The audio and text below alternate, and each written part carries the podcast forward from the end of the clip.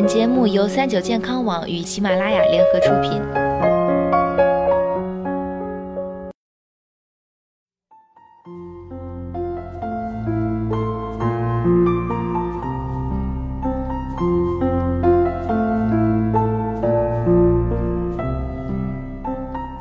Hello，大家好，欢迎收听今天的健康养生小讲堂，我是主播探探。那探探今天想给大家聊聊有关阿胶的那些事。阿胶虽好啊，切勿踩中它的三大雷区。在冬天呢，很多人会出现手脚冰凉的现象，特别是女性和血虚者。此时适当服用养血的阿胶，可有效改善手脚冰凉的症状。但阿胶并非所有人都适合服用。不少人认为阿胶无禁忌症。具有有病治病、无病强身的功效，但其实呢，滥用阿胶会出现如腹胀、口臭、咽痛、口舌生疮、便秘等上火、消化不良症状。警惕阿胶的三大雷区：一、易艾脾生湿。阿胶味厚滋腻，易艾脾胃湿，故脾胃虚寒者慎用。易影响消化系统，或是有胃肠疾患者雪上加霜，出现胃脘满闷疼痛、腹胀腹痛、便秘等消化不良症状。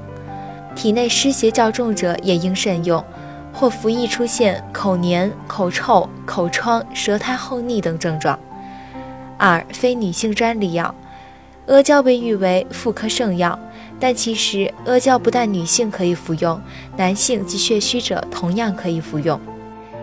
药王孙思邈在《千金一方》中有这样的记载：阿胶主丈夫小腹痛、虚劳营瘦、虚劳营瘦、阴气不足、脚酸不能久立、养肝气。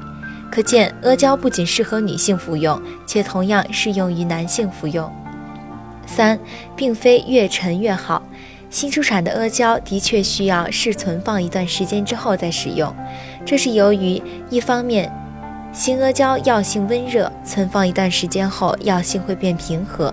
另一方面，阿胶在原料处理过程中可能会残留极少量的三甲胺、施胺、酰胺、色胺等小分子挥发性碱性物质，存放一段时间后能减少其含量。一般将阿胶在阴干处放置三年以上再用，但阿胶并非越陈越好，因长久存放会导致胶原蛋白脆化变性而难保药效。一般建议保存时间不超过五年。所以，尽管阿胶是滋补上品，但不应盲目跟风，进补时最好在医生的指导下，根据个人身体状况辩证使用。